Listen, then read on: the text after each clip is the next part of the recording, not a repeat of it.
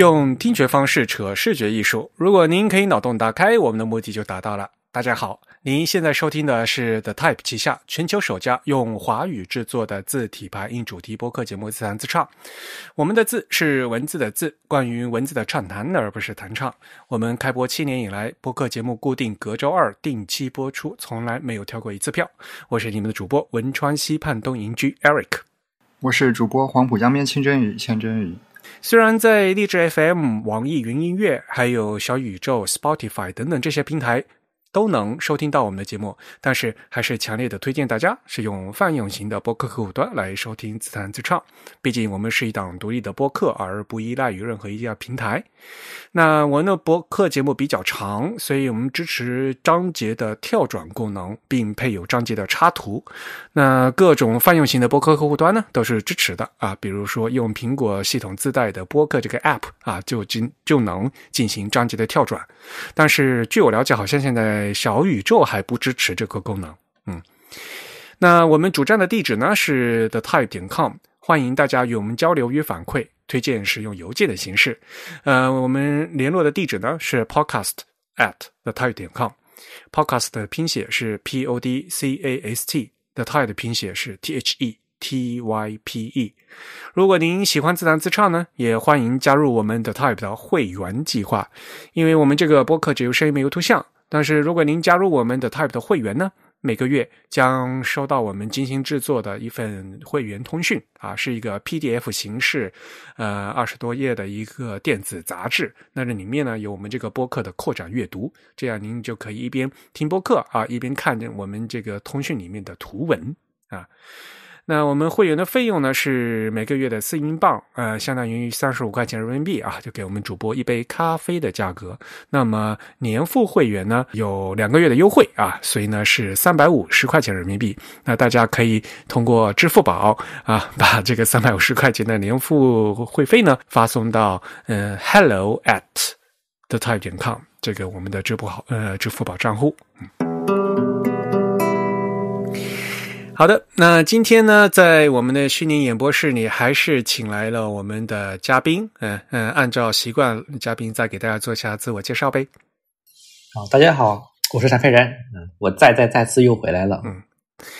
呃，可能大家听到我们上期节目啊已经知道了啊。我们上期节目呢，请谭佩然给我们嗯聊了呃杨齐肖尔德。的上半身啊，而且呢，我们说了要分成上下集那这一期呢，我们就接下来啊讲杨奇肖尔德逃出德国 定居瑞士的后半节，终于可以下回分解了。那么我们就直接就切入正题吧。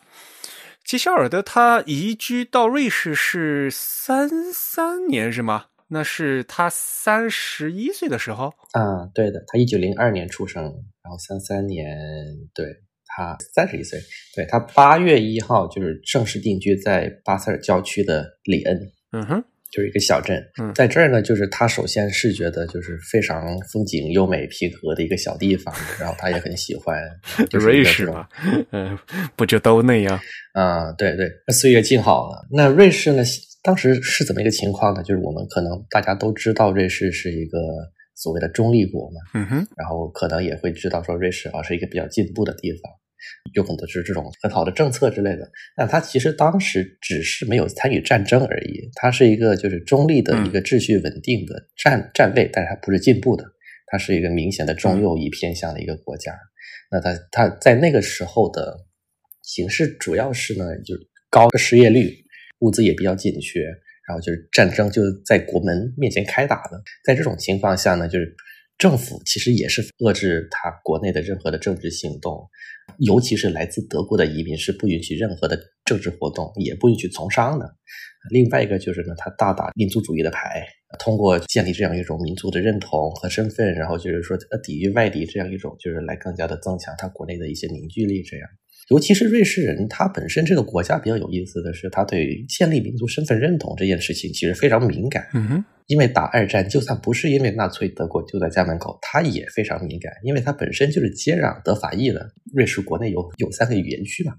对，德语区、法语区、意大利语区。对你现在其实也能看到，就是说六十年代的很多就是这种瑞士呃呃国际风格派的东西，它是三语并行的嘛，就是一个 grid，然后就对那个其实是就是应对于它国内的这种多语环境的一个产物。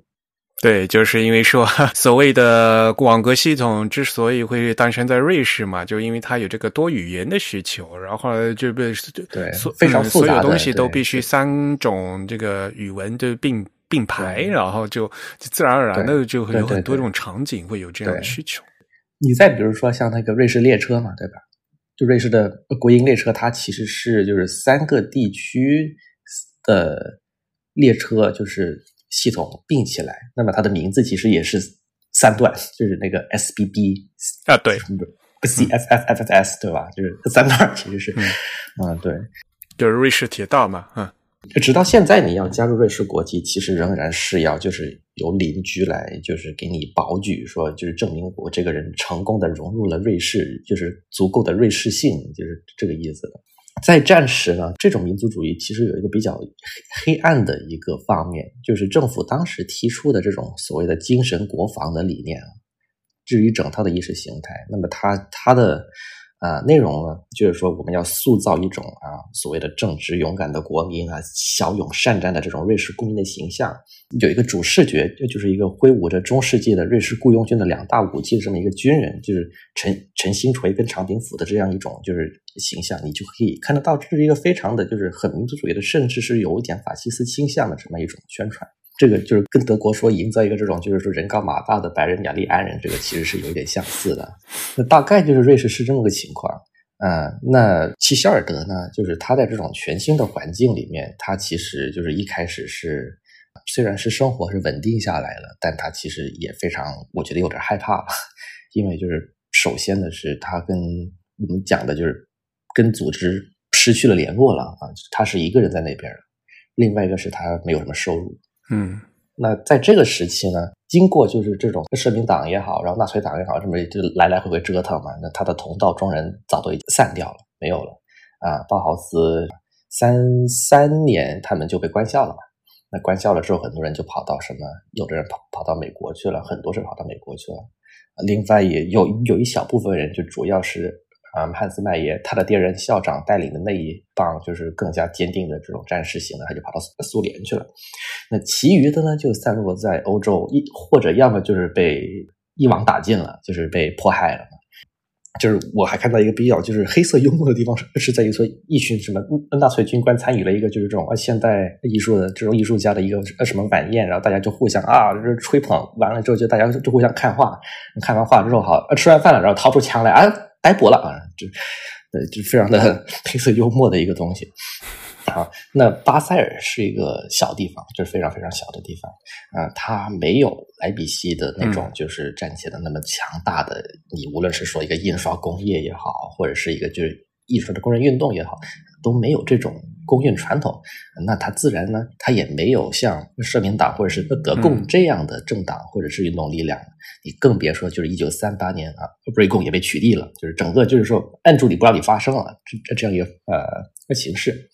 那新文字排印在瑞士是只占很小一部分势力的，当时是几乎是全部人都不知道这个玩意儿。就是平面设计是要么就是这种写实的这种，就是模仿呃照片的风格，要么就是装饰美术的这种，就是说拿一些花型，然后在版面上就是拼拼这种纹理的这样一种装饰美术的风格的东西。雅诗后在瑞士其实活的其实并不容易，就是一开始的时候，他每月的收入大概只有四百瑞郎，他还要养活一家人，就是老婆儿子都是靠他养着。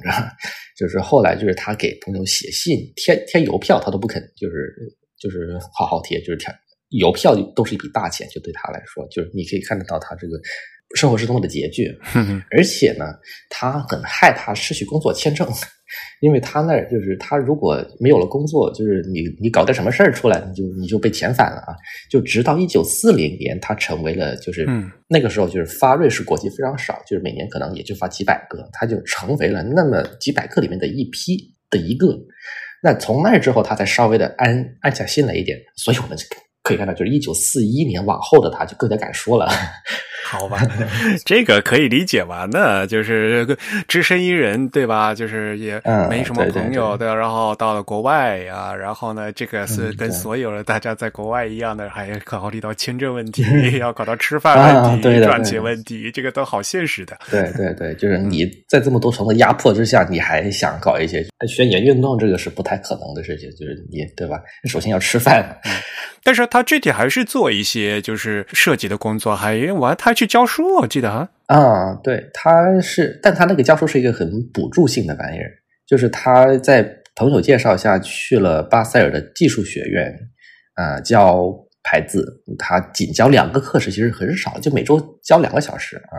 就是这个学院其实后来就变成了，就是像鲁德、像那个霍夫曼他们活动的那个，就是巴塞尔工艺学院 AGS。前身对，所以后面后面这些都是很有名的，埃米尔鲁德啊，他们对对对，嗯，对。但是之前对啊，这就是一个小学校啊，它是一个技校，嗯，它主它主业其实是还是给巴塞尔工艺美术馆、工艺博物馆这个叫 g w e b Museum 的印刷厂做它的展览图册，嗯，它其实是它的雇主是这个印刷厂，但但这个印刷厂承包了工艺美术馆的展览图册的业务。这个印刷厂就是一个呃，应该也是一个这种家族企业啊，传承的。然后到了他这一代叫 Beno Schwab，一个 Schwab 家的这样一个印刷厂。据说啊，是从十四世纪就开始，就是就开始运作的这么一个历史悠久的印刷厂了。那你可以想到，就是说这种地方它肯定是做的很很传统的、很古典的东西的，不可能让你做，就是说。更加现代一点的东西了啊！它主要就是就是做了很多的这种展览图录啊，做书，然后呢就经历了，其实是经历了大量，就是当时刚刚开始形成的这么一种抽象艺术，或者可以说混凝土艺术的艺术家的展览，比如说汉斯阿尔普的的那个展，他也做过图册，然后他本人也见过阿尔普，也很喜欢。但他其实就是你，你想啊，就是说博物馆这种就是开展就搞个图册，你能有多少钱，对吧？他他也不是说天天开展，你哪有那么书多书可以做？嗯，对，所以就是给他的钱其实也不是很多。那除了做图册，然后教书之外，他就开始大量的写作，因为可以拿钱嘛。嗯，就是。就拿点稿费还是行的，因为那个图册的这个就青黄不接啊，有有一会儿没一会儿的感觉。呃，是的，是的，嗯，那他其实也自己也感慨过，就是原话就是说，对于移民的 k o 来说，只有写作是没有被禁止的。你就可以想到说，他他能被禁止的是什么，对吧？他被禁止了那么多东西，就是除了写作都可以。那他就给当时其实还没有成立成我们现在所知的 TM，但是他其实也给那个杂志投了稿，投了很多的稿。啊，另外一个就是一九三五年，他就出版了一本书啊，这个书的应该是一个很巨大的一笔稿费呢，然后就是就日子就好过一些。嗯，那个 T M，我们是不是还是要和大家是稍微说一下啊？对对，T M 的全称其实是啊，它也是一个就是。德法意，他对，就是 RSI 和 SGM 是吧？这仨名字。对对对，TM、RSI、SGM，因为它其实是一个三个杂志，就是联合起来，然后组成一个新的杂志。应该是我其实不太记得清楚这个合并是什么时候进行的，但是应该是一九五零六零年左右。二几年的时候，其实就有这个 SGM 了，就是那个瑞士的平面设计月刊了。哦，呃，齐夏尔德，我们上期也讲过，就是齐夏尔德二五年就是发表那个什么呃基础文字排印的时候，就是有一个这个作者，就是 SGM 上面就是就是非常恶毒的骂他嘛，就是他对。就是这个 SGM，然后呢，就是 RSI 是一个，就应该是一个法语区的一个杂志。但 TM 本来其实是单独的一本，然后应该是一个德语区的杂志。那么它就三个就最后就合并了，就成为我们今天所崇拜的这种就是 TM。你现在其实去看像那种什么九十年代啊到零零年代的 TM，它其实还是用的这么一长串名字。对对对，所以我们那时候就看它从。一九六零年一直后来一直做到一九九零年都一直都有嘛，就三十年的那那现在还有什么复刻版那什么的？但它其实是到了零几年才停开，嗯，到了零四年好像还出了一个 M，就是鲁德的那个什么回顾之类的，对，好像是很晚很晚才停的，嗯嗯，对。但六零年到九零年代，这个就是大概这个年代是他那个影响力最大的，他发挥的最大作用的一个年代。对，就是三个名字合并的那个，对对，嗯。但我们都都讲叫 TM 这样。对对，一九三五年他就出版了这个文字设计这么一本书。这个名字，如果你要翻成文字设计，大家肯定又不懂了。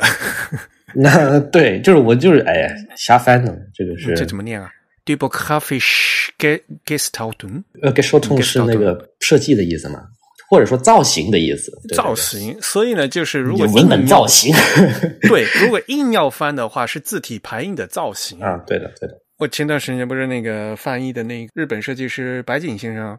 白井先生他那本书他编的那个词呢，叫排版造型嘛。这个就是他依照齐肖尔德的这个词啊，这样的，对我都不知道。对呀，因为 typographic 就是 typographic 嘛，对吧？对对对，字体排印的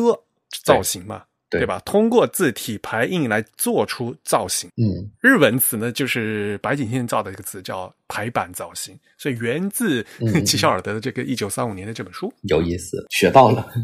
嗯，对，就是白井先生就特喜欢齐肖尔德，什么都是学他的。哎，我自己做了那么多的研究，我到最后，我其实我也挺敬佩这个人的。所以那本书你写的啥呢？这本书就是其实也没写啥，就是一些技术手册，完全的技术手册啊，没有就是真的就是讲操作的，就是讲说这个排版的理念，什么样是好的排版，然后就是讲了一些这种我们现在都很熟知的，呃，就是要以读者为中心，就是首先是要这个阅读的舒适度，这种大概是这种话，就是我们大家你可能现在去学一个本科的这种就是。呃，排版的话，他肯定就会教你这些东西。但就是挺薄的一本小书吧？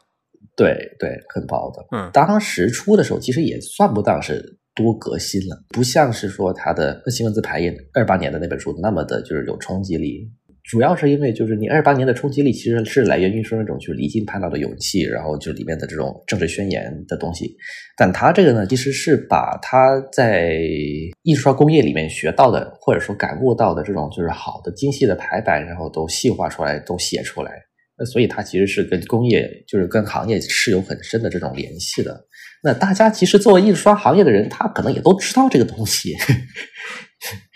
那但我觉得这是不是和他在在巴塞尔教书也有一点关系啊？多少就是要教书的话，还是要有要有教材嘛，对吧？然后呢，要给学生看嘛，对吧？你稍微要把这些基础的东西写出来，就是再加上他自己的一些见解嘛。啊，对对对，教书的话，我不太清楚说他教书需不需要说写书来做教材啊？但有一个。动机我们是肯定的，就是他很缺钱，然后这个是可以给他带来很多钱的，这个是真的。因为就是啊，我们看这个史料里面，他都有讲过，就是说这个非常明确的一个 motivated，就是说，既然是二八年的书，那第二版是出不来了嘛，那么接近一个东西，那你要想再做一个书的话，那你就只能讲操作手册了。那还有一个挺有意思的是，它里面其实还对于呃瑞士当时刚刚兴起的这种抽象艺术跟混凝土艺术伸出橄榄枝。他主动的去展示了像马克思比尔或者是像那个 Richard Paulos 啊他们的一些作品，然后就讲说这种排版构图是等于啊抽象绘画的这种元素安排的联系的。那这里面很有意思的事情是说，他跟 Bill 最后是分道扬镳了，然后两个人还骂起来了啊。但是在一九三五年的时候呢，他是跟跟 Bill 是非常就是关系还是算好的。那所以就是他在那时候就认识那个 Bill 呃马克思比尔对。他是一来没多久他就认识了，然后呢，他也见过 Bill 的早期的作品，他甚至他家里也有他的画。当时比尔在干嘛？当时比尔就是你想，就是比尔是一九二七年到二九年在包豪斯就读的，正好是厄格罗皮乌斯的最后一年，然后是汉斯麦耶的前一年他就走了，他就回瑞士了。然后他在瑞士就一直就是他其实也没有怎么做过建筑，就是他在做一些就是啊平面设计，就是说纯艺术的一些这种装饰艺术的东西。现在你在就你在瑞士的很多地方，尤其是在巴塞尔，你还能看到他做的一些雕塑。就比尔是一个纯艺术家，他更多的身份就是职业创作艺术品。对，好吧。那一九三七年，他其实还给比尔带头的这一帮搞的这个这个画展啊。就是这个他讲的，他口中的构成主义画展，还做了一个海报，这个海报也挺有意思的啊。这个还是非常，就是一九三七年，他就是这个时候已经呃，我们说转向了嘛，已经转向古典了嘛。那他其实还是做了这种就是构成主义，就是这这样这名字已经也不准了。构成主义的啊。画展的海报就是一个，我记得是一个，就是一个圆形的，然后有很多就是白内元素都是牌，就是很漂浮的，然后是一个，我记得是 accident grotesque 牌的那样。就那时候只有 accident grotesque。对对，就所以说他在三五年里面，他的书就是一个关于文字排印的技术的书里面，他还这么去做这种抽象艺术的，就是联系，就是主动去靠他们。这个其实我觉得可以被解读成是，他想主动把他自己就是联系到搞艺术的那帮人那一边更多一点，那么就可以更加快的撇清这种政治联系，就是说把他的左翼的过往都都先埋起来啊。另外一个是跟当跟当时的这种瑞士的这种文艺圈子就拉近关系嘛，是一个投名状一样的东西。这这本书就大概是这样。那呃，他其实在英国的影响力还更大一些。就是在英国翻译出版了之后，当时的英国其实是呃年轻的一些设计师是非常厌倦了莫里森的那一套就是不新古典主义的啊，比如说这个 Robert Harling，然后还有后来的我们可能有一小部分听众会知道的这个 Anthony f r s h o k 这两个人其实是就那时候才二三十岁嘛，就是跟齐肖尔德其实是差了。一二十年的年龄差距，那么他其实就这句话，这这帮年轻人就非常喜欢，就是青年时期的提希尔德出了一个新书，然后马上就介绍过来，然后在英国国内有很不错的反响，然后后边甚至还开过他作品的一些回顾展。嗯啊，后来就是给他介绍到企鹅的这个年轻人，就是 Riley McLean，他其实在当时其实也是很喜欢。齐肖尔德的作品的，所以后来是他的迷弟把他介绍给了企鹅，是这样的。这个 Rory McLean 还是很重要的一个人物的哈，最后像就他原来那本书那个所谓新字体排印的英文版也是他翻译的吧？就是现在是是是，Rory McLean 就是一开始其实是呃，他战后就是去做了广告，然后就。从广告业就是厌倦了之后，就去了企鹅做书，然后就是亲自把这个大师啊请到了他的身边，然后就据说就是说连办公室都是挨着的啊，每天就看着就是亲眼看着大师是怎么工作的，然后就 对这样的话，所以他翻译的东西还算是比较靠谱的。嗯，对他不是后来还出了两本关于他的书嘛？啊，关于齐肖尔德的书，对吧？嗯，对对对。大概其实书就是讲到这里。那么，呃，在他在巴塞尔国际美术馆呢，就是有一张海报，就是特别值得讲一讲。就是因为这张海报呢，就是厄齐肖尔德他本人也认为是啊，他一生中的作品的这个冠上明珠啊，这个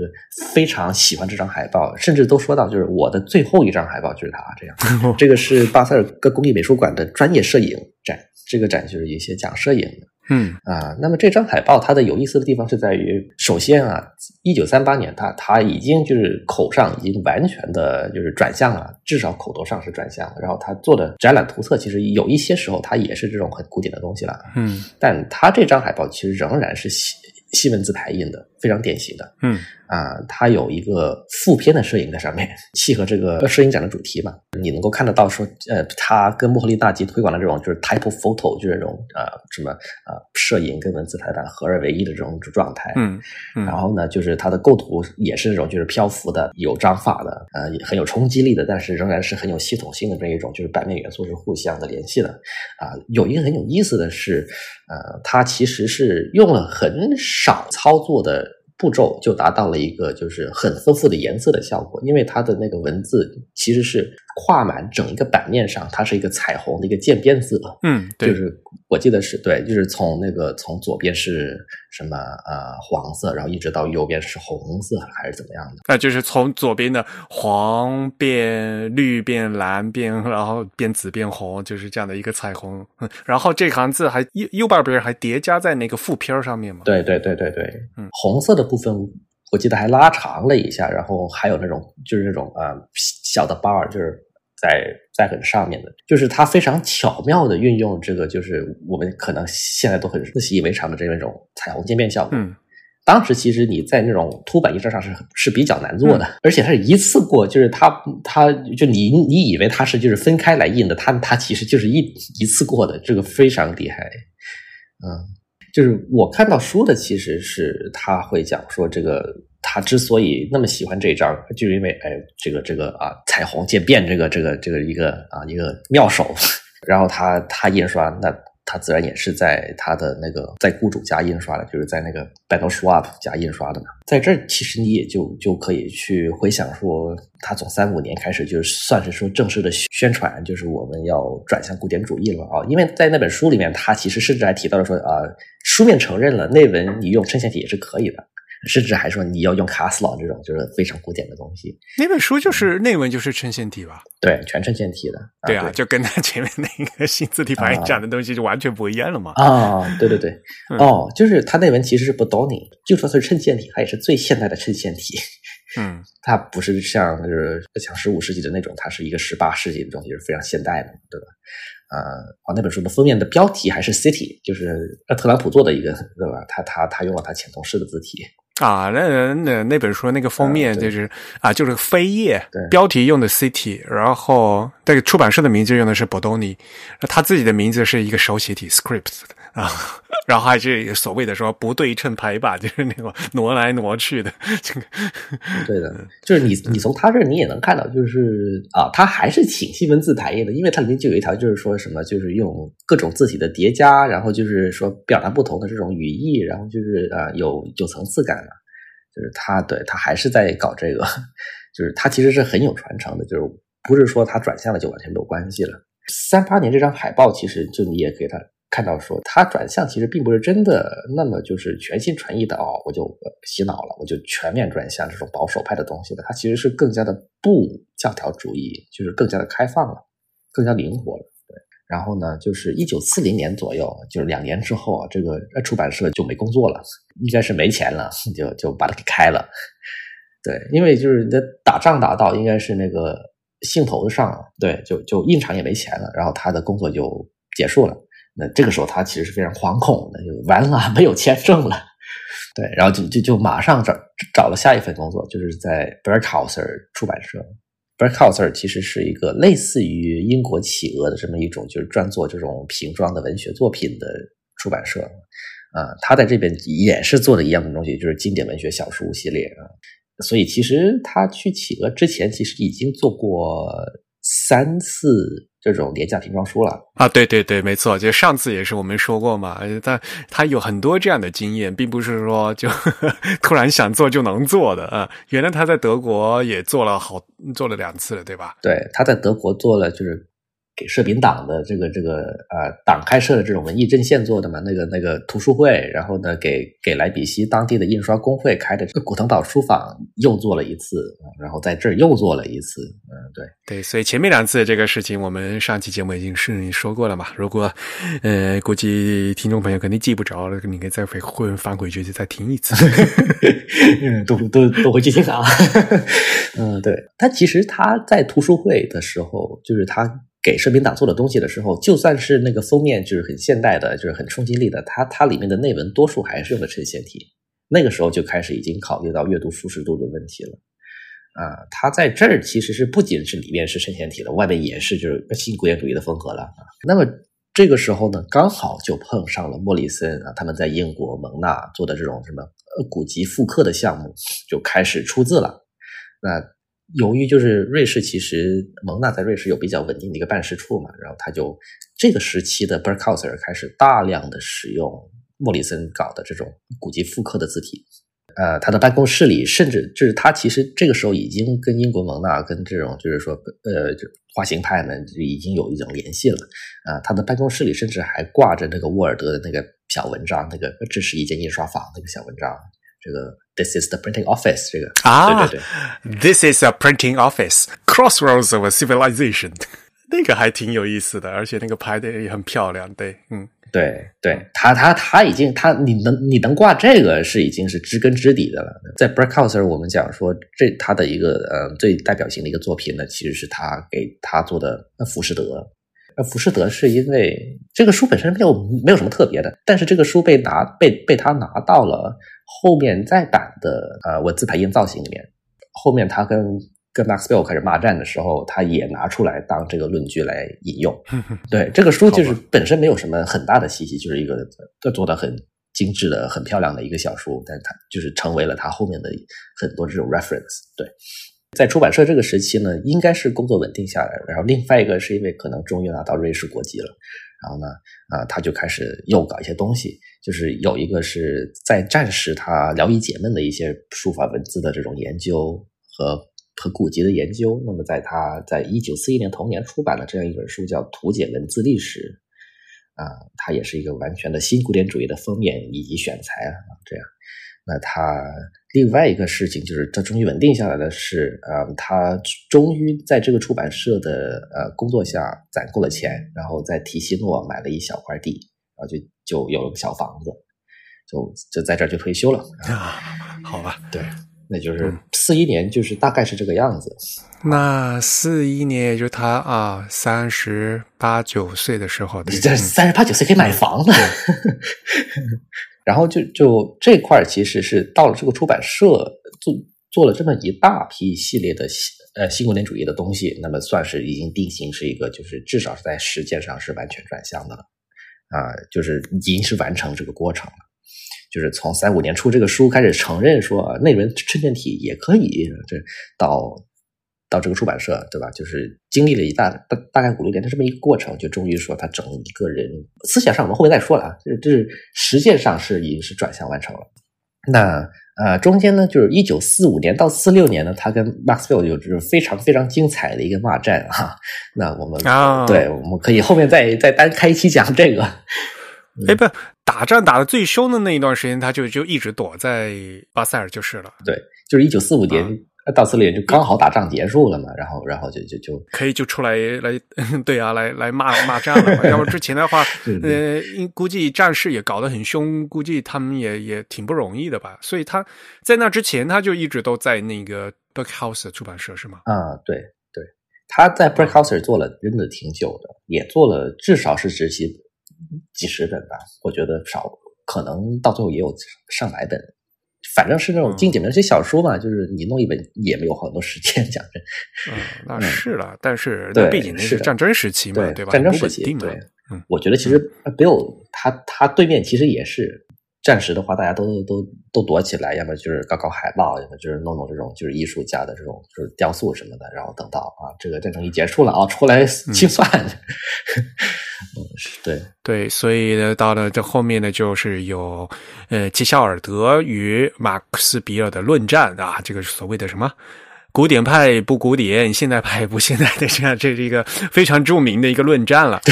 这个事情的话，我觉得我们干脆再另外找时间来讲吧，这个挺复杂的，而且呢，人家就专门写了两本书。对，这个有意思的是，就是你现在给看到的书。都是现代派写的，就是你看，就是他们这个气儿非常明显的，嗯。不过大概就是，首先是 Bill 先先先写一篇文章论字体排印，然后剧情发难是吧？然后呢，呃，七小尔电影反驳，对吧？就是大概对，就被迫就就还击。然后 Bill 不写的这个文章，就大概的意思就是，其他的一些点我就先不练了。最重要的一点就是说，骂他是纳粹，就是说啊，你你你你你就是你搞这种。古典主义的东西啊，你退回去，你反动了啊！你就是我没有看得出来，你们是一个法西斯分子，就骂他。嗯，他得好冤呐！哎，就是你，我们上期都讲到了那么多，就是厄齐希尔的啊，一个坚定的老左派是吧？二十年代开始，就是他是搞运动，他差，我觉得他可能差一步，他就去领那个德共的党员证了。他是真的是那么那么红色的一个人，你现在就来骂他说你是纳粹什么？我觉得肯定是很气的。那吉肖尔德一开始其实他是一种，就是我就隐姓埋名，就偷偷摸就就是在瑞士是吧？是一个中右翼国家，我就偷摸的做点东西赚点钱算了。然后没有想到你出来骂我，那我那我可得是吧？那我可得回击。那吉肖尔德应该说是其实比比我大大不少，然后应该说是经验丰富啊，见得多了，就就写的那个一个回应，其实是比 Bill 的那篇长很多。然后就基本上就是说把他。底子全起了一遍，就是说你骂我纳粹，那其实你这种就是说呃，形成一个新的权威啊，你也你不容置疑，然后你还弄得别人都不敢做，你你才纳粹，对 站着说话不腰疼，哎呀，真是的。他后面其实还提到一些非常，就是首先是对呃六十年代到九十年代的瑞士都是影响非常深的一些论点，就是想说什么。技术跟设计的关系，然后就是说你这个政设计师的政治立场跟他的技术跟他的做法有没有关系？呃，到现在其实我们其也能从这段就是从他的这种呃回应里得得到一些启发。然后他到最后其实呢，就是你能清晰的看得到，就是说 Bill 作为一个就是这种艺术家的醉心于这种文字的纹理，或者说是这个形象的这种啊。最呃最于物品的和齐希尔德说这种就是从工人出发的啊，关注生产过程的，关注这个系统的，就是说你要关心的是工人的状况好不好，而不是说这个这个这这个排版的它的韵律，这个 对，就是非常有意思的一个论战。行，好，这个我们具体的话也呃改时间再聊，我怕你一时聊嗨了，这个话题就收不住了。我我先跳过了啊。是，那我们就先讲企去企鹅的部分啊。没有，所以他们没有原来吵架，也就是四五四六年的事情嘛，对吧？吵完架以后，就是他就去企鹅了，是吧？对他四七年就去的企鹅，然后被我开心死了啊！就是就就就偷摸着就就说：“哎呀，我们终于把这个请过来的恶魔给他踢走了。”那去企鹅呢，其实是应该 Rory McLean 这个人，就是他在企鹅，然后呢，企鹅当时的那个老板 Alan Lane。嗯，他其实是对于企鹅书籍的质量有一些不满，然后他就问问这个问小年轻说：“你你能做吗？或者说你你知道人可以来来就是带领这个改善这个东西吗？”然后他就马上就推荐了他的偶像，然后四七年的三月份，就是他就正式去接任这个平面设计总监一职了，而且他的工资是企鹅当时全部的职员里面最高的啊，就是你说齐肖尔德的。对，齐希尔德的工资是最高。他作为外聘过来，然后他拿最高工资哦。对，他是四七年到四九年去的英国。然后英国是个什么样的情况呢？就是大家可能也有一点知道的是，就是呃，这种呃伦敦的空袭嘛，对吧？就哎，战争百废待兴的那种感觉啊，百废待兴就是全都给炸没了，就是一片焦土的情况。那么物资是非常紧缺的。这一段时间，我们就是啊，会用这种。紧缺这个词来形容，或者紧缩这个词来形容，就是我们讲的 austerity。Austerity 就是在你在现代在当前也会有人说，就是在紧缩政策，像这种就是说减开支的政策啊。但在那个时代，就特指的是紧缩时期的英国，就是战后的大概从四十年代到五十年代末的这么一个时期，艰苦条件，对艰苦的勒紧裤腰带过日子的时期啊。嗯，它有配给制，食物是要配给的，你甚至连这个纸张泛黄的还是白的纸张，这个也是要配给的，这个都是有限制的。在这个时期，反而是就是在一九四五年打完了之后，啊，到五零年中间这段时间是英国工党一个第一次的辉煌时期。工党呢，就是艾特利的政府，它是一个大家可以理解成就是我们上期讲过的这个就是那社民党的这么一种类型的东西啊，啊，大获全胜啊，就是因为就是当。当时其实是大家，就是普遍民众会把这个战争，然后把这个就是说苦日子，其实跟保守党联系起来。那么工党就是在这种情况下就大获全胜。那他推行的一系列的，就是也像 SPD，也像社民党这样的一种国家福利政策呢，到现在也有一些还在。最著名的是国营化了。整个医院系统就是我们讲的 NHS 啊，这个是到现在英国还是国营化的，有一部分是开始私有化，但其实大部分还是国营化，就是从那时候开始的。对对，我也是等到最近，就是因为这个疫情的关系了，才想到，就是哦，原来英国他们还叫那个是 National Health Health Healthcare Service，对。啊，就是英国国家健康服务。对。对对，这个是艾特利政府的一个很，就是说功不可没，他是他在为他推行的这个，就是把它国营化。然后他另外也推行了一些，像就是说从摇篮到坟墓，其实是他讲的话，就是从摇篮到坟墓，就是你出生的时候，一系列的国家这种对啊。那在这个时期的工党政府，就是他另外一个就是说，他主导民族工业重建。除了重工业重建之外，另外一个就是说，怎么样尽快的建立这种，就是说轻工业的一般的工业产品的出口跟贸易。在这个时期呢，就建立了一个，就是一个最著名的展示，就叫“英国能行”的这么一个展，就是一个 Britain can make it。那么 make it，那那自然是就是可以行，可以可以撑过去。另外一层意思就是说，可以制造这个东西，就是说它是一个英国制造业的这么一个展览，是由啊信息部，就是 Ministry of Information 他们主导的。这个时期其实是英国的政府。跟左翼的设计师有一个比较强的一个互动跟跟合作，这个是一个很短暂的的蜜月期了。英国工党其实是一个总体的那个偏向，还是一个很左翼偏向的东西，但它其实大部分的政府的官僚的合作是一个右翼的一个状态嘛，它是一个两边，就是它其实一个联合政府。那么，呃，皇家印刷厂 HMS，就是我们讲的那个 Her Majesty's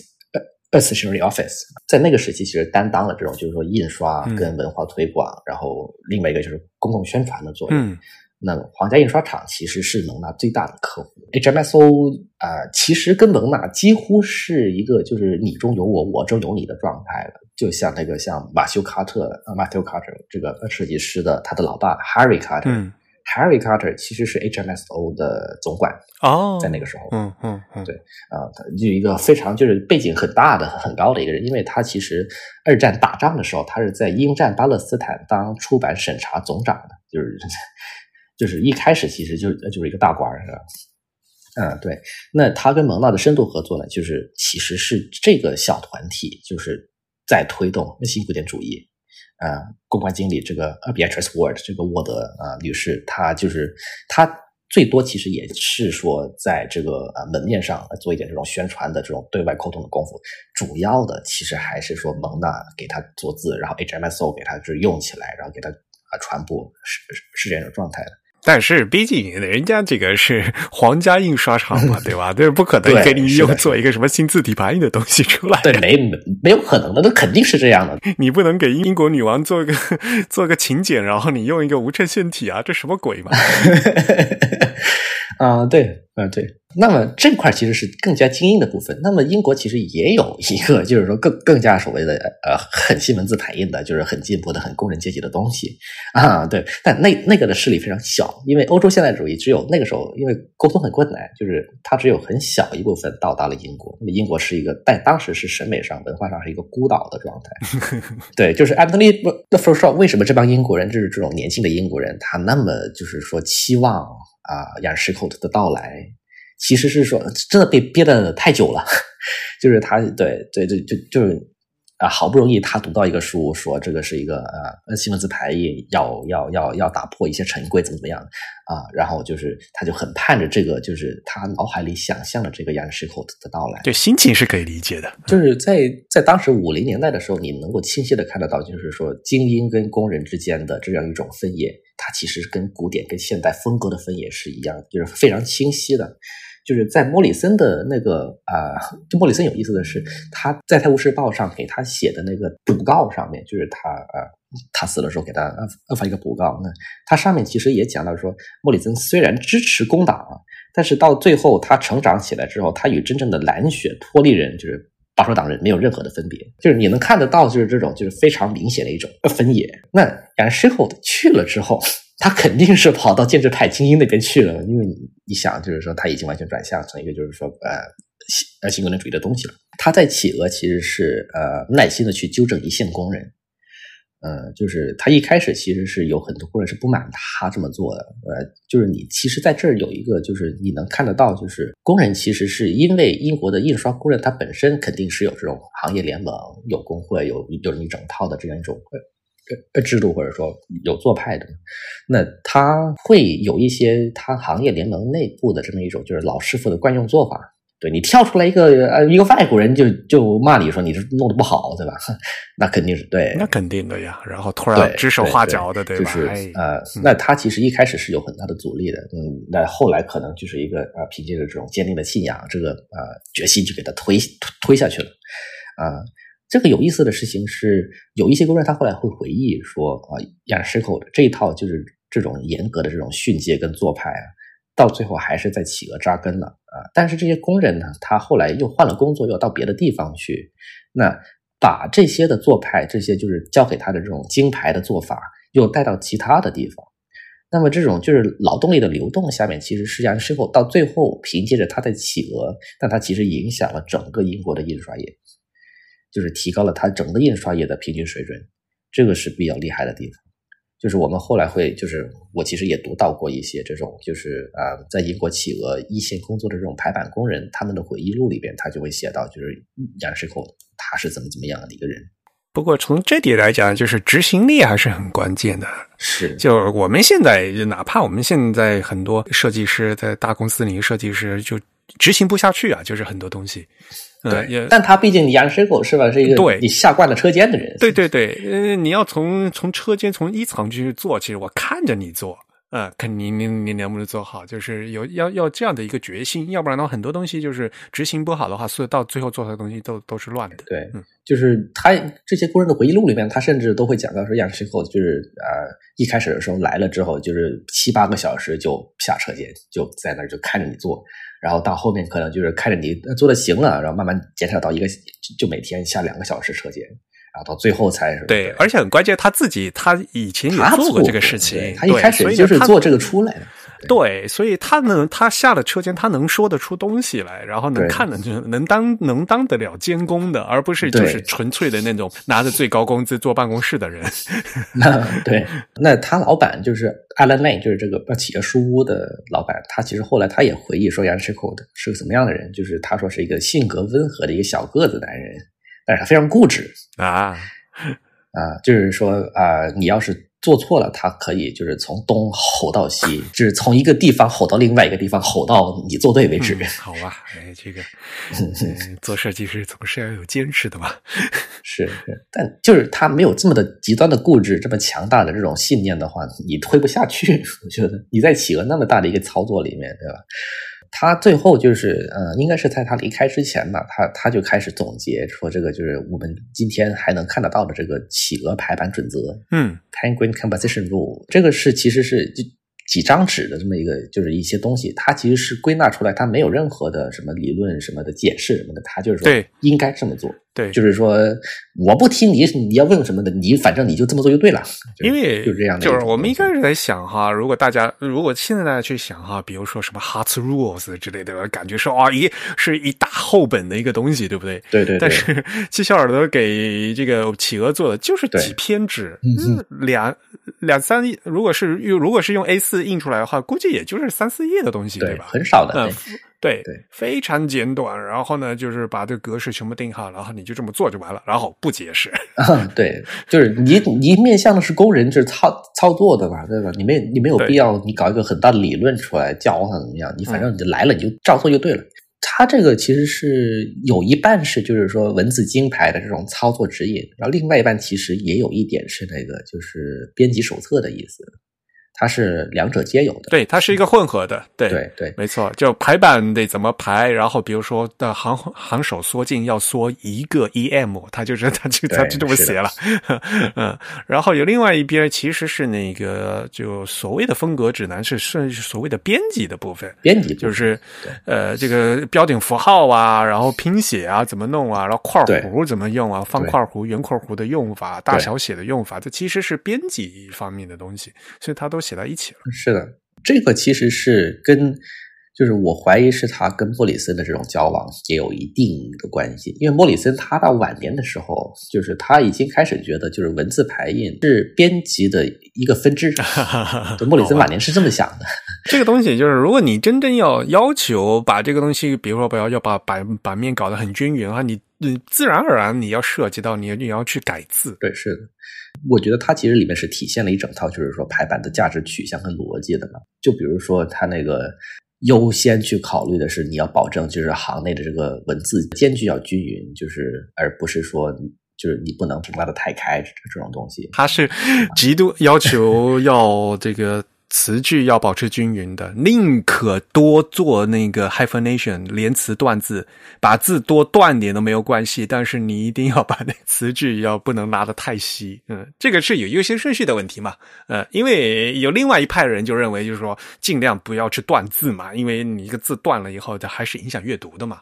嗯。就是你是优先断字呢，还是优先去调这个词词句的问题？这个那在这个这个妥协中呢，这齐肖尔特他明显的，那他德国来的人，那肯定是不喜欢，是无所谓断字的呀，断字随便断。嗯，对但。是你这个单词句，嗯，这个排序的话，对整体的版面的灰度和质地还是有很大影响的嘛。嗯，对。在这儿，就是他做这种规则的话，我甚至能够想到，就是说，他正是因为有 Linotype 有这种注排机的出现，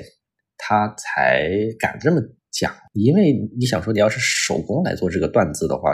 其实你要弄的排的还挺麻烦的，但是你要是有注排机的话，就是打到一行，然后一摁啊，咔就可以折行了。这个是他给你用用数学给你算好的。这个成本是降低了。对，感觉 Monotype 的机器的话，还是算的比较精确的，它能算。嗯，这 Ninotype 机根本就不算嘛。啊，那他做了两年，就是一九四九年差不多了，他就全纠正了。那刚好这个时候就碰上英镑贬值了，就是我记得是贬了大概有有一半，就是缩水了一半。就是说这个你这个呃工党是吧？你领导力不怎么行，然后呢，他就经济不好的情况下，哎算了，那那我既然做都做的差不多了，我就回去了。对是他自己回去的，并并不是说企鹅赶他回去的，就是单纯的真的也过不下去了，就是英镑贬值了嘛，就很困难。那还不如说，你看我在瑞士还有房呢，啊。他也是对，那他离开之前呢，他就受邀就去做演讲。那他去做的演讲是在一个叫双皇冠俱乐部 （Double Crown Club） 这么一个地方做的演讲。双皇冠俱乐部其实是一个我们前面讲的是一个盟啊，跟政府就是跟那个。HMSO 联合起来的这么一个搞的精英的小俱乐部，嗯哼，啊，对，它其实就是说这种文文字排印是这种行业联盟的这种小俱乐部，其实在那个左翼那边，就是在工人那边，其实也有叫叫英国字体排印师联盟，叫。British Typography Guild，但是双环俱乐部就是一个就是很明显的，你听这名字就知道是一个非常精英的一个一个小东西，就是一帮就是一种白人男性，然后在那儿吃晚饭的这么一个小。他的听众基本上召集了呃当当时建制派的全部精英人士啊，就因为杨师傅在这个时候应该说在英国国内已经打响名声了啊，你就是给企鹅做书对吧？然后另外一个是你就是还有这么多的就是战前的这种就是大的历史。呃，包括 Harry Carter，就是马 a 卡 y Carter 他老爸啊，包括 Morrison，然后包括呃，Award，就是 Beatrice Ward 啊。但是这个很有意思的事情是，啊，你在那个合照上你是看不到这个女人的，你只能看到男人。哦，对，所以哦，好吧，就是还不能不能在一起拍照是吗？嗯，对，就是你一个女人，你不配拍照的，Well，就是非常那个年代的特色啊。嗯，好吧。嗯，对，然后还有其他的一些跟。跟布雷森一起做了发行这个期刊的人，然后另外的一些就是跟他这种摩肩擦掌交往的一些好兄弟，像那个 Francis Mano 这种。那他在那个双冠俱乐部上演讲的言辞风格，其实是也非常的权威了啊，也已经完全的转变成就是说他讲述这个啊，good taste like perfect typography is super personal personal。Typography is a defective typography，也就是说，啊，带有个人特色的文字排印是是有缺陷的文字排印，它里面就是。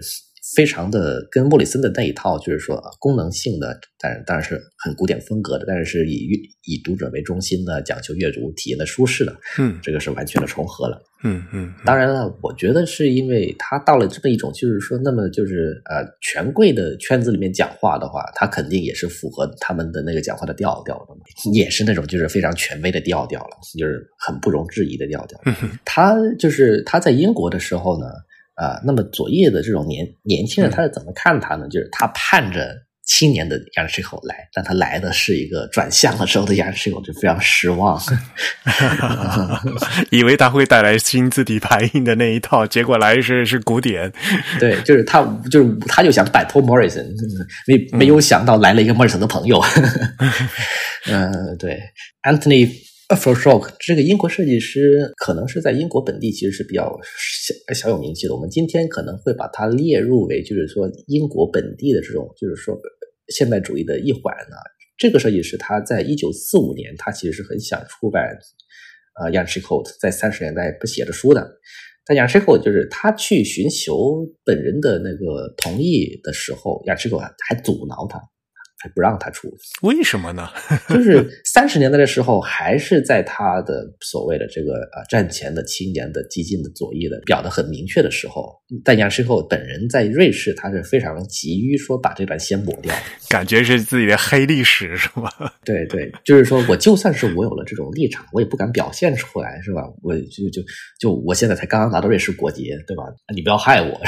他是这样意思的。呃，总之就是阻挠他，就是呃也没给。他版权怎么样？那一九四八年，这个 Anthony 他就放弃了啊，他非常生气啊，他生气到就是说他也不理解，因为他可能是新成新成长起来的这一帮人，一个是他没有经历过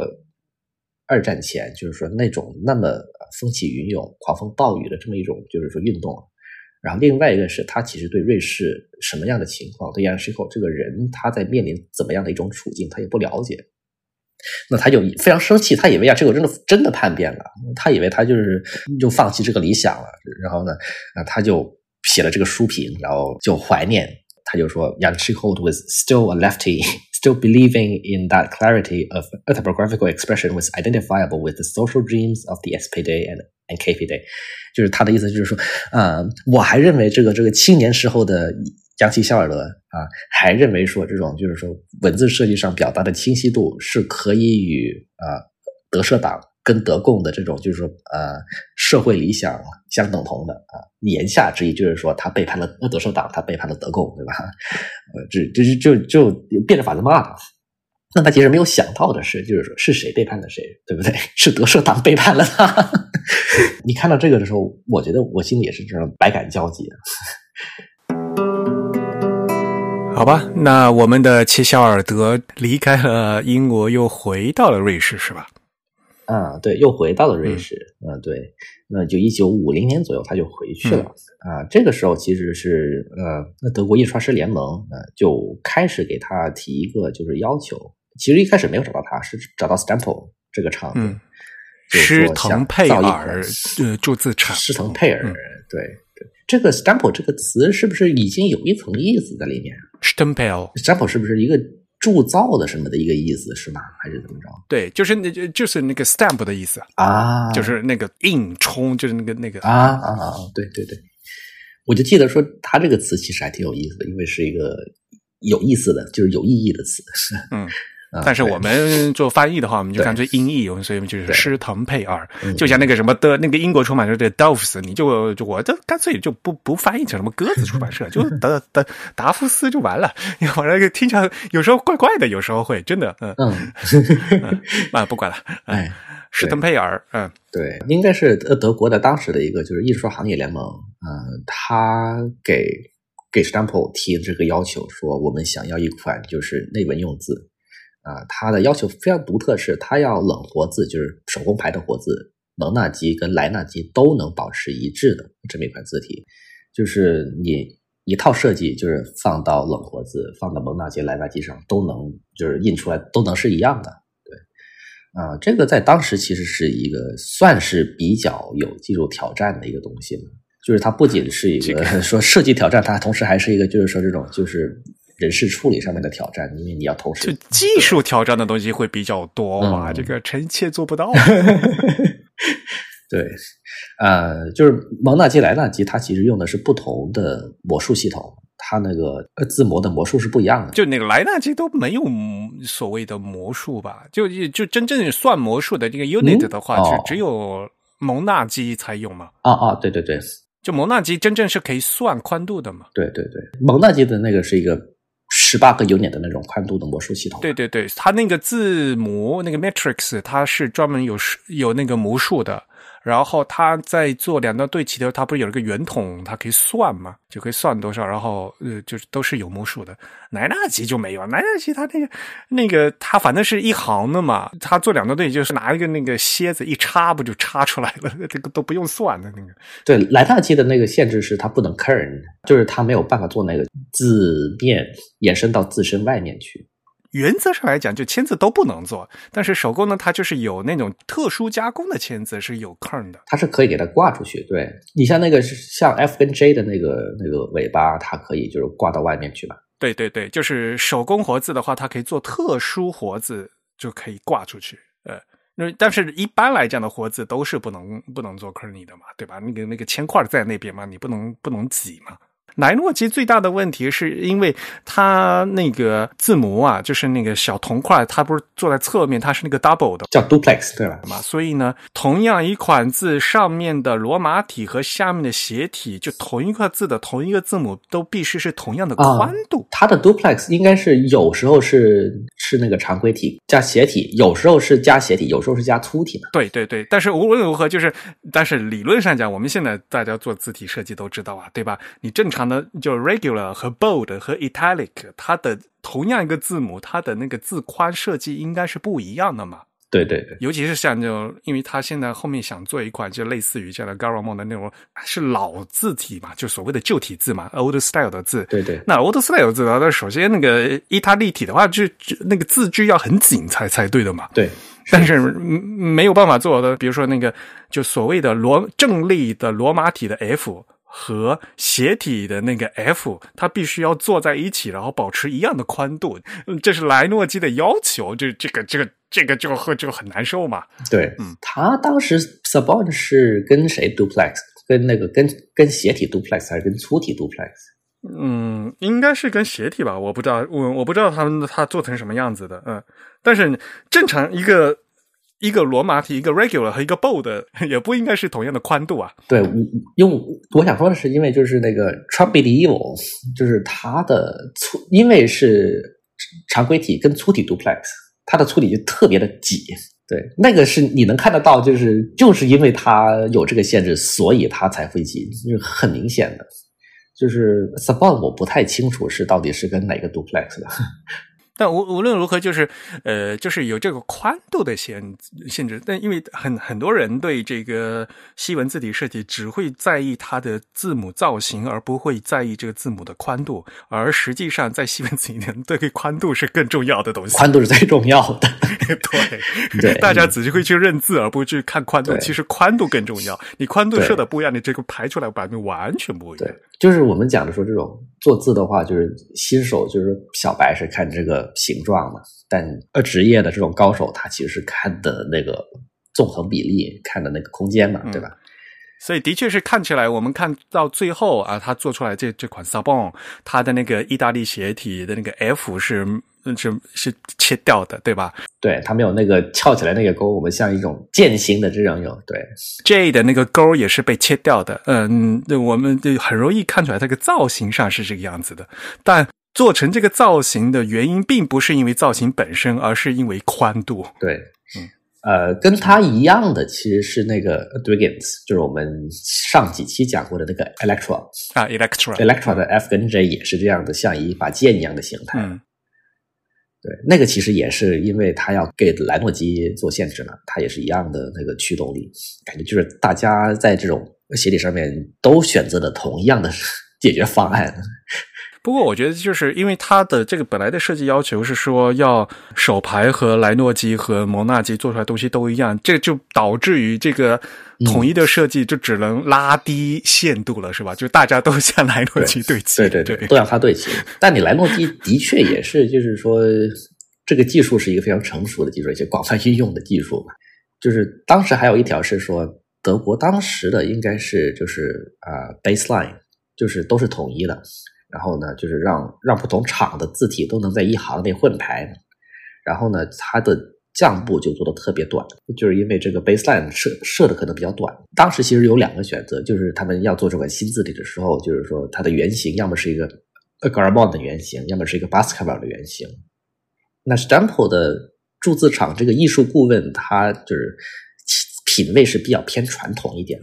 那他就想要做 Garamond 啊，嗯。的原型的东西，那么就就刚好啊，就推荐了杨士寇来做设计师。好，所以呢，我们就翻出了巴黎城内加拉蒙，对吧？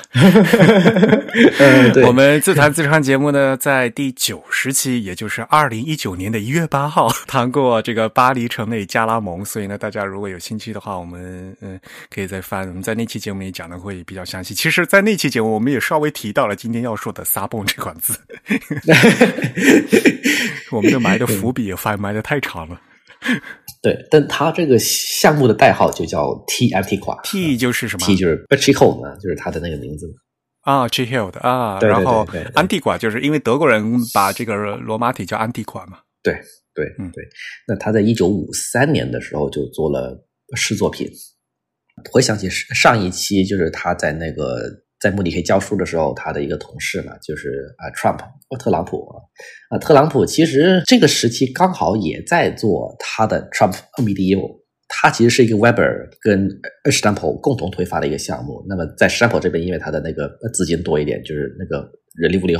雄厚一点，就是他其实 Stample 同时期也在做 Trump Medieval 的试作品，就是特朗普其实有点就是担心，就是说这个这个新的项目会不会抢了他的那个工期什么的。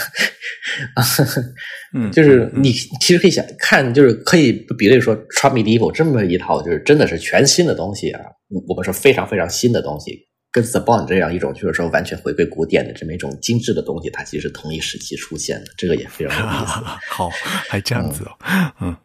甚至后来就是一九六零年，他甚至还做过 Bond Science 啊，就是齐肖尔德是吧？对对，他还他还把那个衬线砍掉，这个其实也是一个啊经典的一个。我们讲的是点中点的，甚至可以说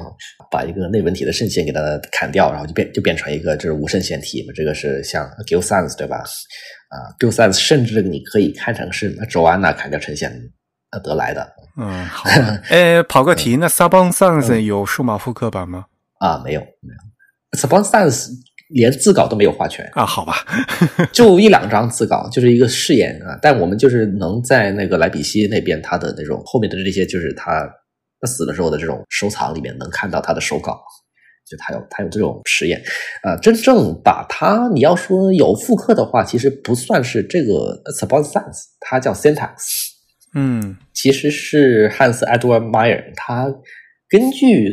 Support 的理念他自己做的，然后我们现在你要去买的话，有有 Syntax，然后应该是兰格台那个时候还做了一个啊 Syntax Next，Syntax 还是蛮好用的啦。是是，那 Syntax 那个很很有名的，就是说那个 X 啊，那个 Y 那个那个末端都是那种呃垂直切掉的嘛，对吧？它是带角度的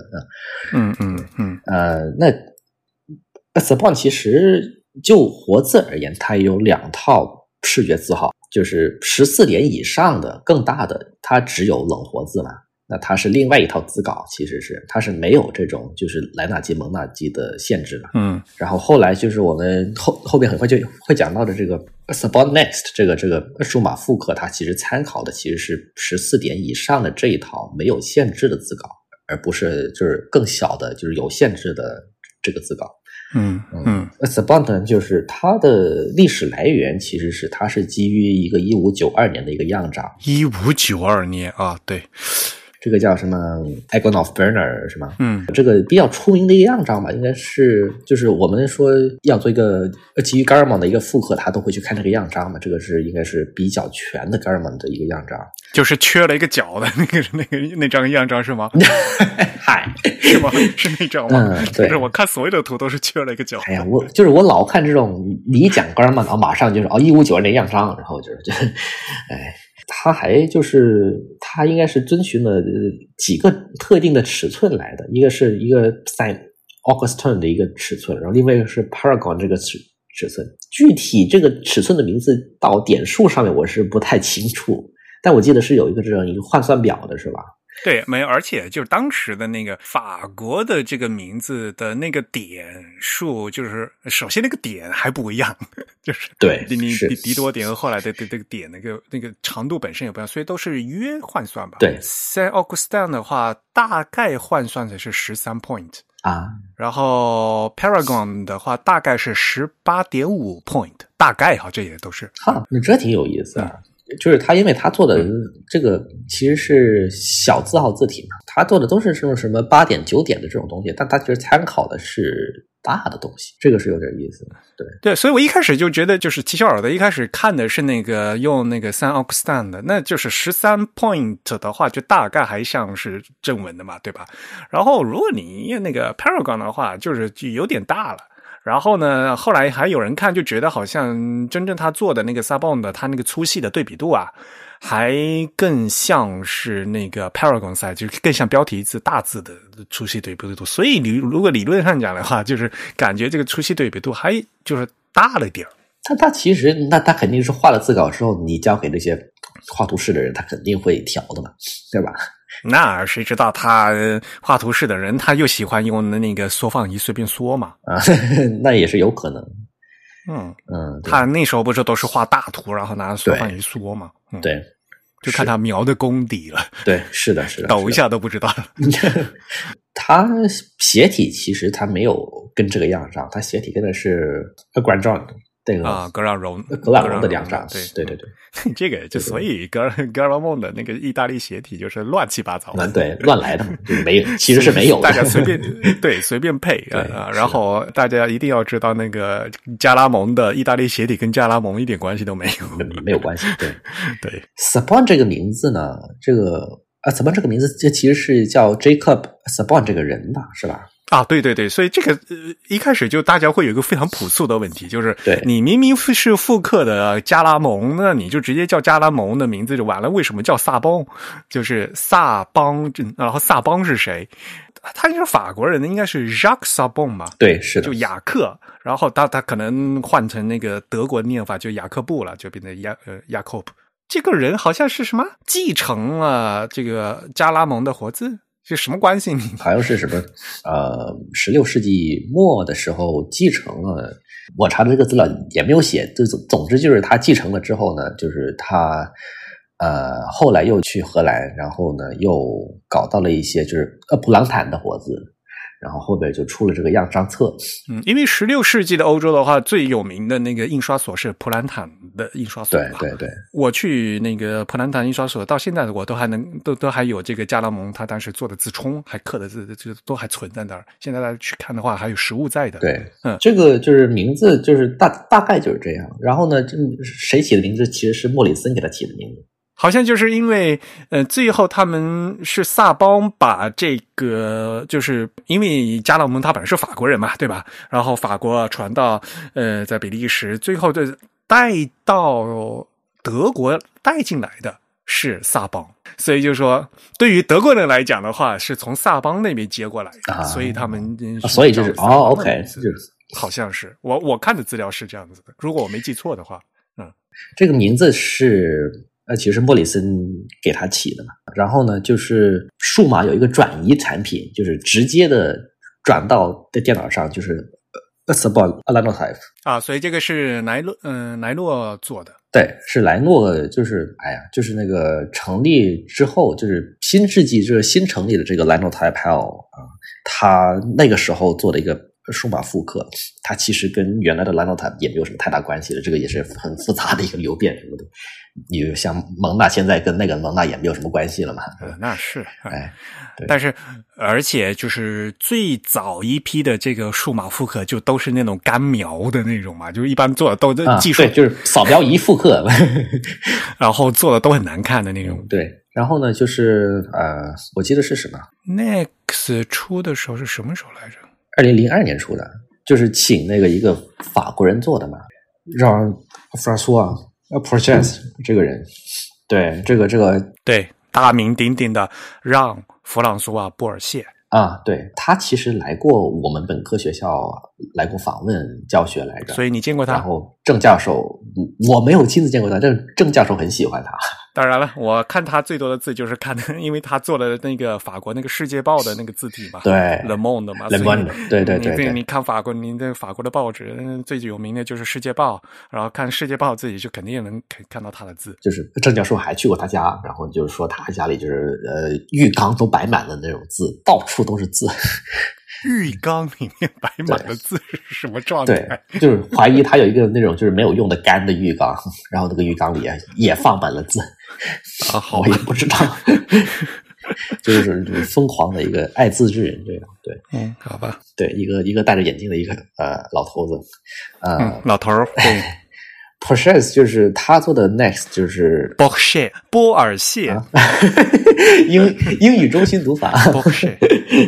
波尔谢，嗯，他去，呃，对他声称的是去除了技术限制了啊，就是说这种莱纳基、蒙纳基的都没有了。然后呢，就辅以一些样张的考证，然后就是更加忠实的还原 s b o n 这个这个原原作的本色。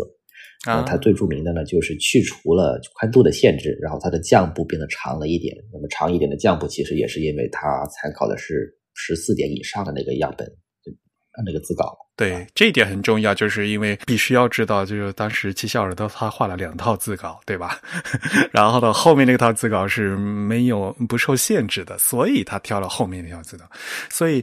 最最关键的，如果大家去看这个原来的 Sabon 和这个 Sabon Next 排出来之后，就同样一段话，就是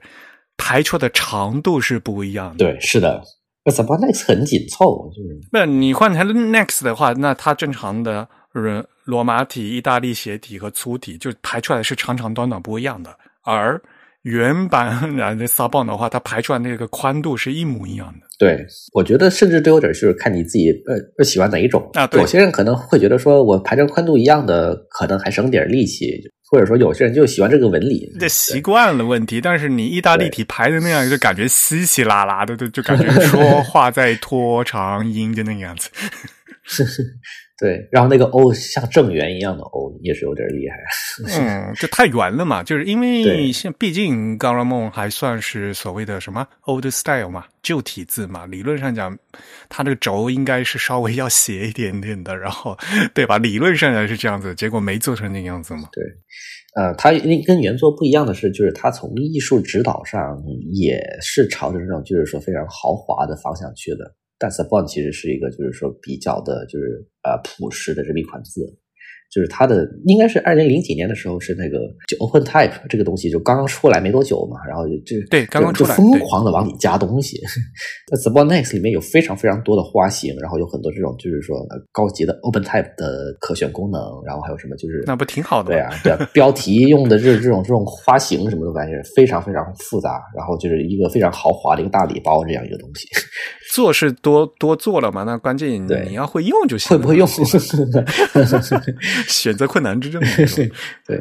基本上出来的时候是呃，大部分人都是很喜欢的。Sabon 原来的这些这些缺陷，然后另外一个就是 l a g o Type 它的这种扫描仪复刻，我们也可以给它修正了。啊、唯一有反对声音的呢，就是 Robin Kimlos，就是这个唉，Kingross 先生总是这么严苛。啊、他不是从说这个制作质量上去挑毛病的，他其实从这个说历史上面，就是说他放眼啊这种整个呃这这段历史来讲，就是说你 Sabon 的它的存在理由其实是说一款好的 Garmin，而且是要对付三种不同的牌子系统，这个是它存在的理由。但你把这个去掉了之后，你还剩了什么？就是不就是另外一个做的好好的一点一个又一款 Garmin 是吧？对，然后你还拿这些就是啊、呃对样式口这个这个造神运动来来给它贴金，来来搞一种啊呃营销，这样就是他对这个是很不喜欢的。他他也认为说你没你没有必要搞这个，你搞这个就是纯粹为了搞钱，他是这么骂的。对，啊。但是，就毕竟是加了那个杨嗯七小尔德的风格在里面去了嘛，对吧？对，呃，当然了，话说回来，他说的也对，七小尔德就当时是带着脚链跳舞的，那现在你又没有脚链，对他他的 point 就是说，你带着脚链来跳舞，这个就是他整个项目的 point，就是 Sabon 就是为了这个存在的。但但你把它拿掉之后，就不剩这个东西了。然后你没有脚链了，你还跳同样的舞蹈就没意义，对是吧？他对。就是他是想说的这个点，对吧？对，他另外一个就是嗯。我、我觉得就是有一点比较有争议的，就是说他认为现在这个就是 Next 他做的非常的数码化，非常的圆滑，就是就是那个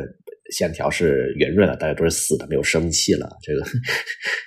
哎，这个那所有的数码字体都都一样吗。对对，你就我们联想说这个上上期讲范克林朋对吧一样的这种说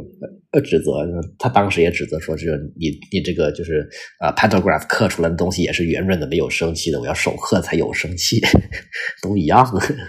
对，所以我就讲嘛，这 King Rose 先生，这老先生就比较严苛嘛，但是本来挺好的嘛。不，这款字的话，其实用用处非常广嘛，直到现在，就是像无论是欧洲还是美国也经常用嘛，就是正文字体的话，就大家都会用 Sabon，就是 Sabon 其实在美国很早就传开了，就是那个 Bradbury Thompson 他在排圣经的时候，一九七几年的时候，他是一九七零年出的，然后一九七四年样式狗就去世了。嗯。一九七六年左右，美国就开始用了，就开始排这个呃圣经，然后就是 Bradley Thompson 应该算是美国大概是加州这个西部啊、呃、比较尊敬的一个本地的，就是说还是挺现在的一个小设计师，这样就是啊、呃、对 Sabon 在美国传的也很快。它有一个特殊的点，就是因为无论是莱诺机或者蒙纳机或者是手排车都能用，所以呢，就是无论你无论你你用什么技术、什么机器做出来的，你都可以看到 Sabon 的字，呃，所以这也从另外一种方面就推动了这个 Sabon 的这款字的普及。对我其实就是我上大学开始之后，我看的第一本书就是用 Sabon 拍的。就是那个印象也是挺深刻的。你怎么知道是撒崩牌的关键？因为因为他他他那个书到最后有一个小的 impression，然后他还是写着说是谁印制的，然后用的是什么样的字牌的。对，克洛冯写的比较详细，是吧？对，对我也是推荐，就是大家做书的时候一定要写正文排版用的什么字体，这是一个很良好的习惯。啊。这个是就是 Next 是它最主要的复刻，那么就是另外一个有一个比较拙劣的一个小复刻啊，就是我怀疑是一个盗用的，叫对叫 Savoy 啊，这个这个本来都不想提的，为什么提呢？是因为 Vogue 杂志他们的网站用过一阵子盗版吧，那个就是 Vogue.com 用过 Savoy，然后那个就是质量也非常差劲。我记得还我还记得小林章的书里都就吐槽了，那个字字句都做的不对，就是就是各种很很奇怪的样子。呃，然后他那个也是因为是，嗯，抄嗯抄的是原来那个老的那个字稿嘛，那个短腿，对啊，是的，那个降部也是那个降部短腿的那个版本啊。就是他本来我都不想说，但是就是 Vogue 为什么会用这个，我也我也不是很明白 啊。不过我觉得就是像在节目里面还是要跟他说的嘛，就是同样是复刻，就有好的是有坏的，而且这有好坏肯定是这好坏是有公论的，就是一看就知道这个这个有些特别是数码。字体就是有些那个品质问题 是摆在那边的，那个嗯是啊，那讲完 S b o n 基本上就是一九六七年啊，那么他一九七四年去世了，已经到了晚年了。所以 o n 是他在六十多岁的作品，对吧？七小尔德应该算是他晚年的最后一个就是 major 的一个东西了。那么我们其实回回想啊，他呃早年不是还讲过那句话吗？他给那个 Joseph Albert 写信的时候讲说什么？就是创作新字体只有是在必须的时候才要创作啊！你那个搞别的都是那种啊资本主义的是广告啊，这个玩意儿，这个没有用的玩意儿，对。嗯那时候他年轻气盛吧，随口说说。但你其实你现在看 s a b o n 你还是挺就是真的是技术驱动的字体，就是说必须要做这么一款，就是他说一个呃三套系统都能用的，然后他才来做。然后他的确也是一个在格尔曼这个内文衬线体的这个品类里面，算是一个就是集大成之作了。可以说，所以吧，我就呃对萨崩的评价就是成也技术，败也技术嘛。哎，是对吧？嗯，你说技术能推动设计，对吧？但有时候 你给他加了限制以后，就反而会出一个 更更有意思的就是那带有特殊风味的加拉蒙，其实也并不是坏处嘛，对吧？对。但你其实你也想说，而像 Dugans 对吧？他那么一生，他全的全都是给那种就是给兰博基做字呀。他的那个 Electra，然后他的那个 Caledonia，对吧？那他那些其实也算是比较的，呃，用了兰兰诺基的那一套限制，但它其实排出来的效果也是挺不错的呀。嗯，就是还是挺干净的，挺挺清爽这个样子。就是带同样的脚链但，但是大家会跳的人还是会跳的嘛。对，会会跳的人还是很会跳的。对，嗯，是。嗯，那他晚年呢就。我们刚才讲过了，他除了是做这个 S b o n 应该算是他的一个这种点满了人生的什么，就是呃这个成就数了嘛，对吧？就是说你搞运动也搞过了，你你做书也做过了，你做金牌的肯定也有了，然后你做这种大众传媒的这种什么呃做廉价的这种瓶装书的也有了啊，然后到到最后呢，就是要排瓶装书这个字他也能做了，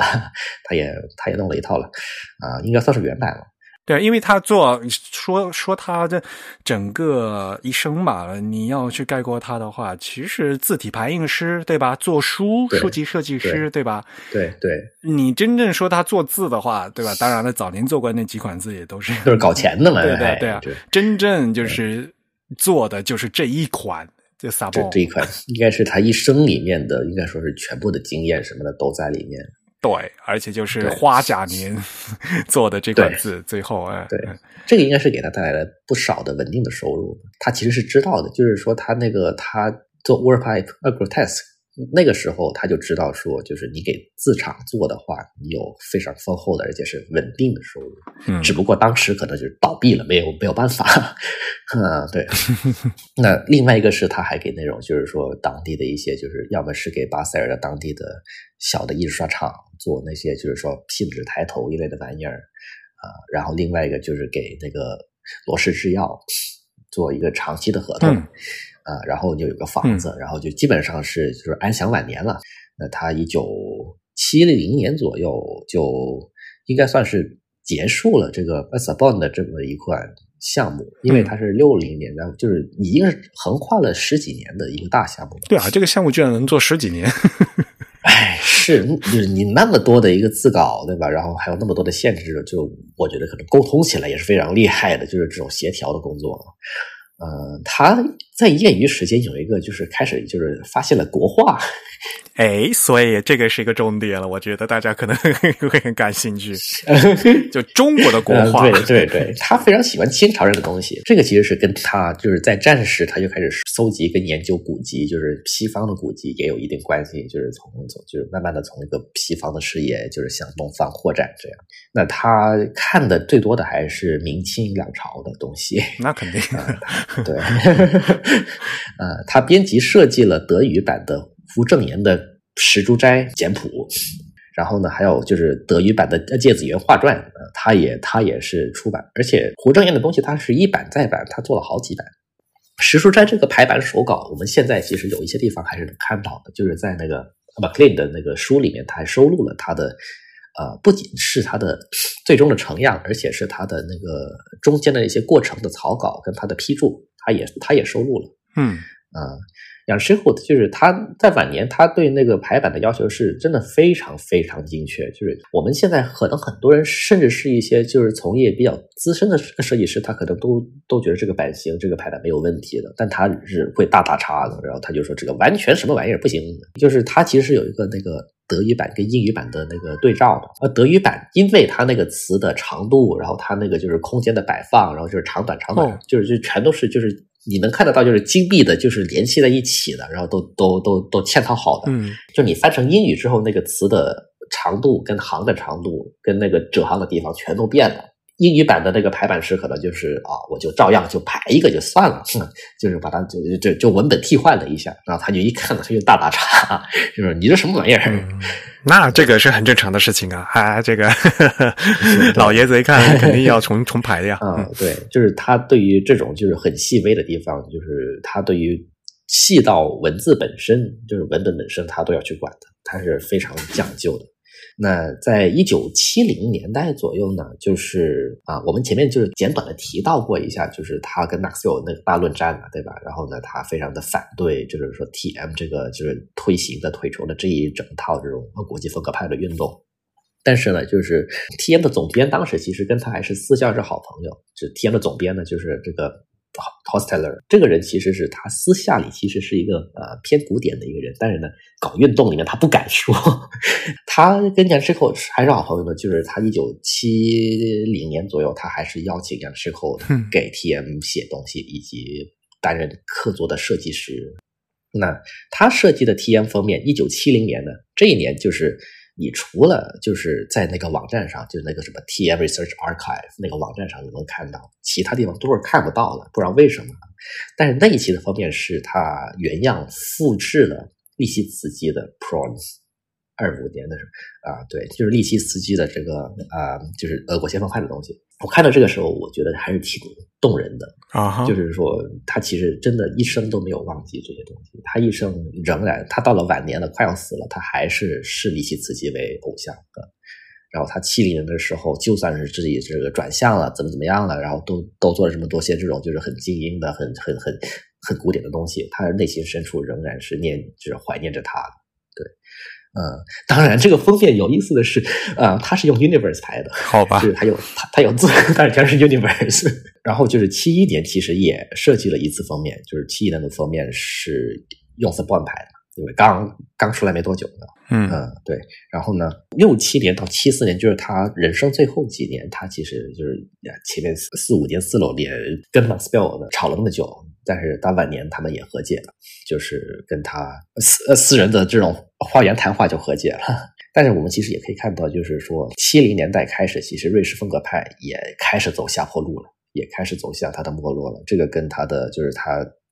国家本身的这种就是说政治环境跟他的经济环境也是有一定关系的。那一九七四年呢，其实已经算是说这个整个我们讲的说这个呃动荡的五十年代辉煌的六十年代，那么七十年已经开始进入这个危机期了。就是七四年的八月份，他就因为癌症，他就死于洛加诺。洛加洛加诺那个一个小村庄是吧？这个其实是对对对，嗯就是他一九零二年出生，应应该说就是二十世纪整一个世纪几乎都被他经历过了，真的是短的二十世纪，对吧？你从一九零二年这种动荡的时期、呃狂风暴雨的时期、激情澎湃的时期，然后一直到说这种战后的这种就是平静但是暗潮汹涌的地方，他都经历过了。真不容易。嗯那么就是最后呢，就是有一个这个评价是德国的一个呃字体历史学家呃 G.K. Shower 给他的一个评价，就是他是一种悲剧性的无家可归，就是说 tragic homelessness 啊，他在德国当时反对派，对吧？就是说你你在一个大家都是古典的时候，你你跳出来说我要当一个现代派，对吧？在瑞士了，大家都说我们要现代性是一个新的权威了，他跳出来当古典派，反对到底。反对到底。当然，这个就是说，呃，总是要一个反对派的位置，总总是要跟你对着干。这个其实是一个坚定的左翼立场，讲的呃左翼的 政治就是反对派的政治嘛。我们讲说，就是不断的是要一个少数派的位置上面对。那大概就是这些了。他最后故居现在还可以参观吗？我记得好像是。哦，好像是啊，就是他他那个小房子嘛。对，就是在那个最后，他晚年是在那个瑞士，呃，对洛加诺嘛。提西诺嗯应该是、没有，他在提西诺的一个小房子，他在洛加诺的医院里面病逝的。我记得那时候还白井先生就是他们当时做那个齐肖尔德展的时候，还特地就到了瑞士，到到那边去就走了一圈，然后还去啊采访了他们家里人，就是就后裔孩子啊，对对对，他们就是还就去访问，然后看了故居，然后里面那些书啊，那那还有就中国那些什么芥子园画传啊，就是都还有，就是在他那个屋子里面。哦，然。后就觉得好像，呃，原来人到晚年了，还是看这个中国画比较养生，对吧？对，非常养生的一个活动。对，这是什么结论？好吧，那我们终于花了两期的时间，嗯，嗯给大家大致介绍了一下这个 杨奇肖尔德的一个生平，因为他实在是有太多的东西可以讲。啊，对就而且是一个呃就是影响很很大且很深的一个人。也也非常感谢啊，佩然准备了非常多的东西，看了很多书，对吧？哎，看了真的，哎呀，我的天呐！就是从从就是你跟我讲说这个叫做他啊，好，那我就半年前我就开始看，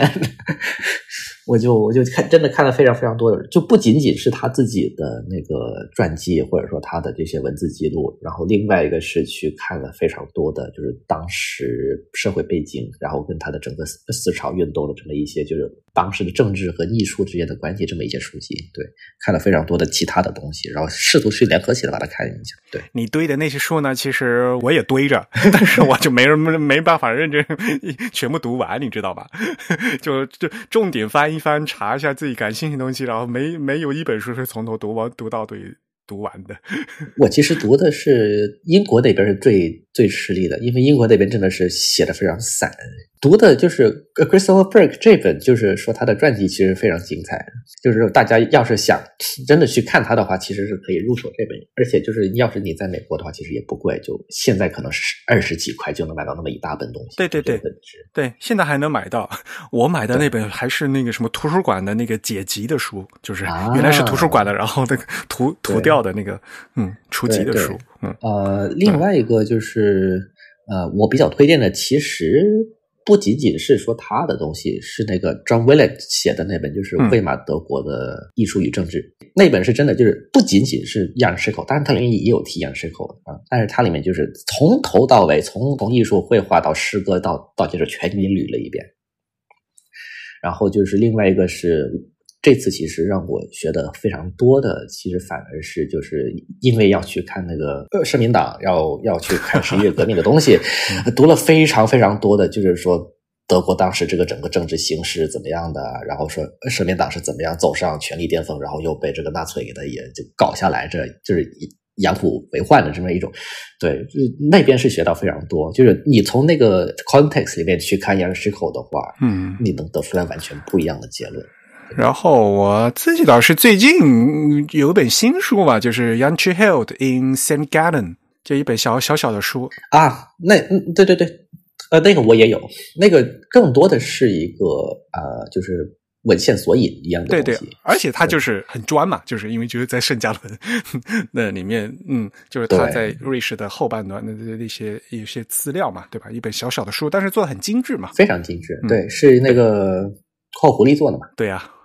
火狐狸做的书嘛，还是很精致的，所以但是它里面那个文本，其实我看了是有问题的。就在读了这么多的之后，我就发现它，才发现它的文本是有问题。所以啊，就是 书你 你要嗯读嘛，然后你要多读各各个方面的角度的话，才知道嘛。当然了，最最关键的，我还是推荐大家要看齐肖尔德本人写的东西。对，读他的原点，对，然后就是，就他的原点不复杂，非常非常的好懂。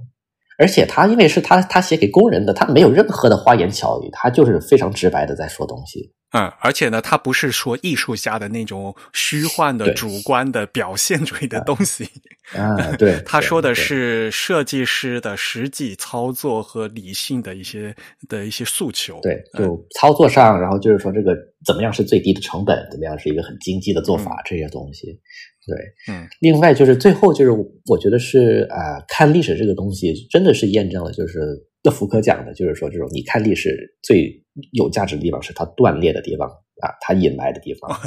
对，就是你能看得到，就是说你读完这么多之后，你看完整个社会背景之后，你就能发现，就是说主流的对亚里士寇这个人的叙事，它断裂在哪里，他的矛盾在哪里，他下面隐藏了什么样的动机，这个是最有意思的。不过这个对于你的这个背景还是非常好的嘛，因为你毕竟是一个 艺术史的背景的，你可以从一个大的一个宏观的角度去去看嘛，对吧？那我们更多的普通的设计师的话，还是从作品啊，对嗯，是从他做的字体，然后看他从他做的书啊，然后先去可以先去看他这个人怎么样嘛，对吧？对然后当然了，一个一个个人总是在受到这个历史车轮的滚 嗯的受限的嘛，毕竟他是在生活在一个二十世纪的经过两次世界大战的这样一个人嘛，对吧？是，好了，那今天的节目差不多就到这里。嗯，好，好，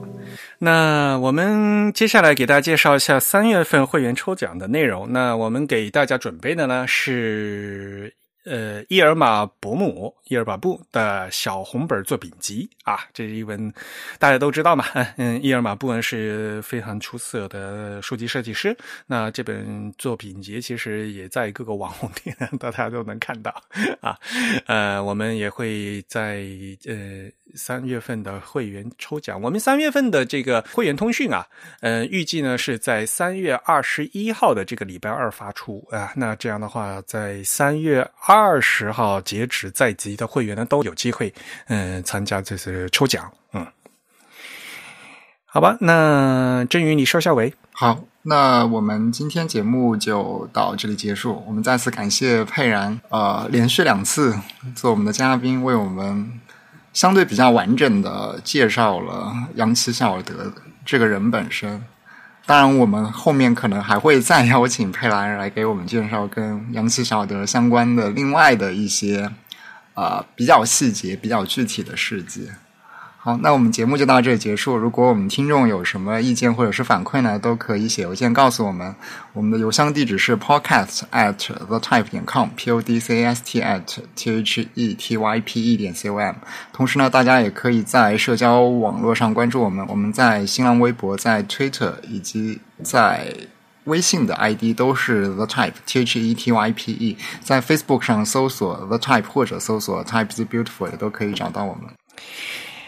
本期节目由 Eric 和振宇主持，我们请到嘉宾是谭佩然，我们讨论的主题是杨奇肖尔德在瑞士啊，感谢大家收听，我们下期节目再见，拜拜。拜拜。嗯，拜拜。